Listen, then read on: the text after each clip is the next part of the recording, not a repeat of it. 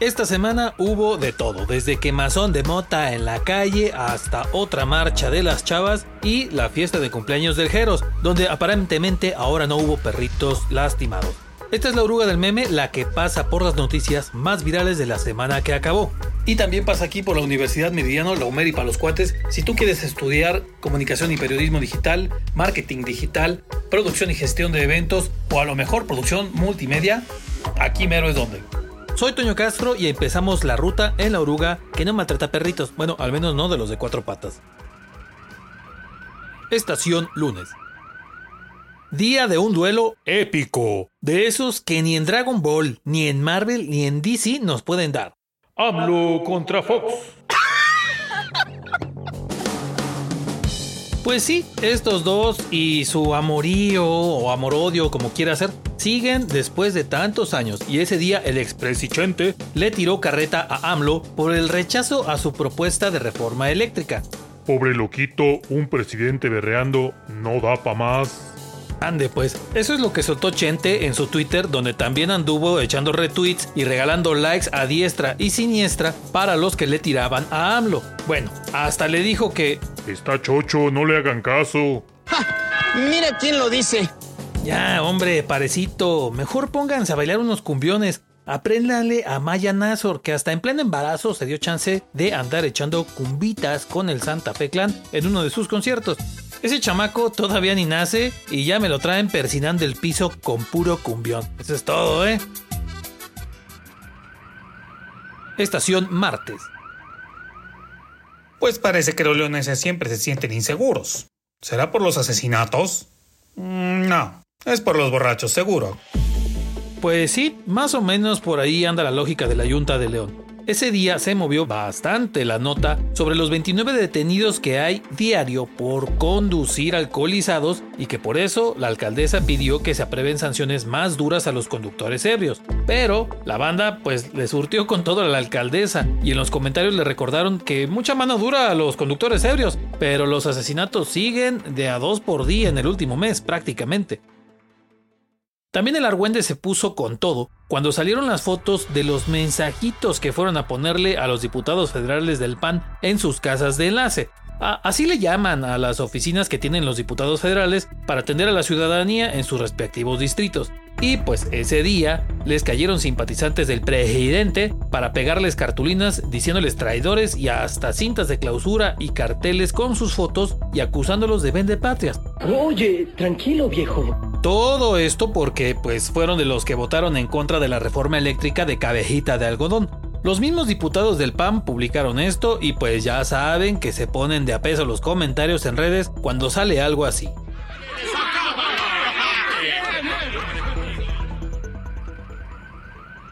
Estación miércoles.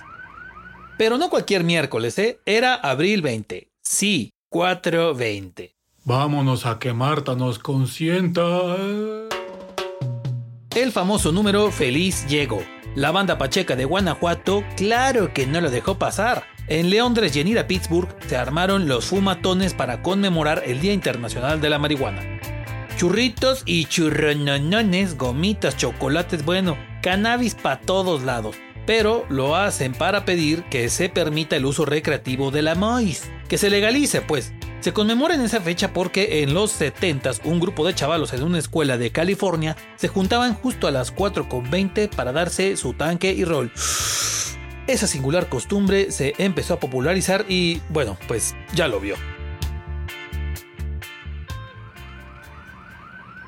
Estación Jueves. Después de un montón de corajes, novelones y sobre todo abucheos de la afición, llegó el momento tan esperado por muchos. Ariel Holland dejó la dirección técnica del Club León. Después de otra derrota, ahora con las Águilas del América, donde hubo tres expulsados y nomás no se ve para dónde con el equipo, la noche de miércoles el argentino se despidió de los jugadores, pero el jueves ya se hizo oficial su salida. Más tarde se anunció que en los siguientes dos partidos de este torneo, el encargado del changarro sería Cristian Martínez, que fue portero del equipo hace algunos años y ahora era el auxiliar técnico. A ver cómo le va en lo que le toca como técnico.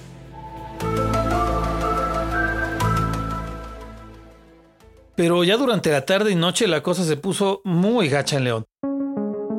Primero, por ahí de las 8 de la noche, dos hombres que estaban en un negocio allá por la zona de Plaza Mayor fueron asesinados por cuatro sujetos que llegaron en moto. Y casi una hora después, otros motocicarios mataron a uno más en la colonia Ciudad Satélite. Pero este era un policía municipal. Ajá, en menos de dos horas, dos ejecuciones en la ciudad y detenidos, pues ninguno todavía. Lo único seguro es que los leoneses otra vez andamos acalambrados con la violencia que se soltó. Estación Viernes. La Secretaría de Salud de plano ya no sabía cómo hacerle para que más gente se vaya a vacunar. Entonces... Vamos, vamos. Piensa, Frankie. Piensa, Rivers. Ya sé. Vacunar en Altacia y Plaza Mayor. Pum, güey. Así merengues. Ni a Javi Noble se le hubiera ocurrido. ¿Y saben qué? Al menos en Plaza Mayor resultó. Para las 2 de la tarde de ese viernes, cuando empezaron a vacunar, ya tenían una señora fila de unas 300 personas allí en los pasillos de la plaza.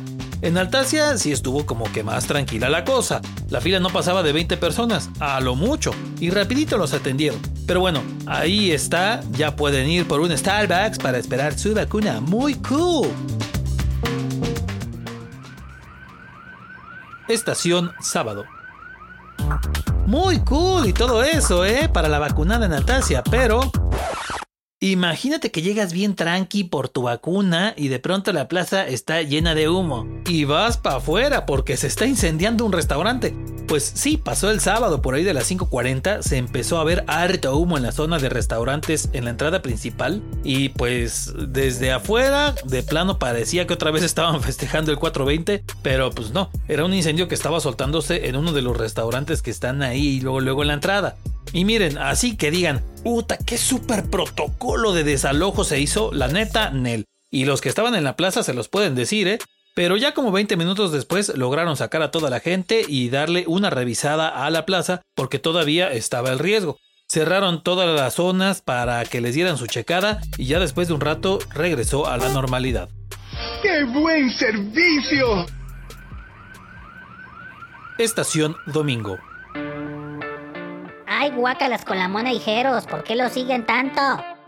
Pues miren, de todos modos, cada que sale algo de ellos, los acomodan en las tendencias de redes, ¿eh? Así que ustedes alimentan a su propio troll. Y les digo esto porque eso sucedió el domingo, ya que Jeros tuvo su fiesta de cumpleaños. No suena nada relevante, ¿verdad? Pero hay un punto muy singular por el que se viralizó este asunto, y es que la fiesta fue temática. ¿Cuál temática? The Paw Patrol. Sí, la serie animada donde los protagonistas son unos perritos. Y sí, esperemos que ninguno haya salido pateado o regañado. Pero las que ese día se pusieron pilas fueron unas 600 o 700 chavas que se organizaron para salir a protestar por las desapariciones de mujeres y las violencias que llevan a feminicidios. Sí, también aquí en Guanajuato sucede, y mucho. La protesta se generó por el caso de Devani Escobar, allá en Nuevo León, pero acá en Guanajuato hay montones de casos de desapariciones de mujeres y feminicidios. ¿Hubo pintas? Sí, sí las hubo, en los paraderos de las orugas y en las paredes de la catedral y también en Palacio Municipal. Pero miren, no se agüiten, hoy ya están limpiadas seguramente, mientras las chavas levantaron la voz.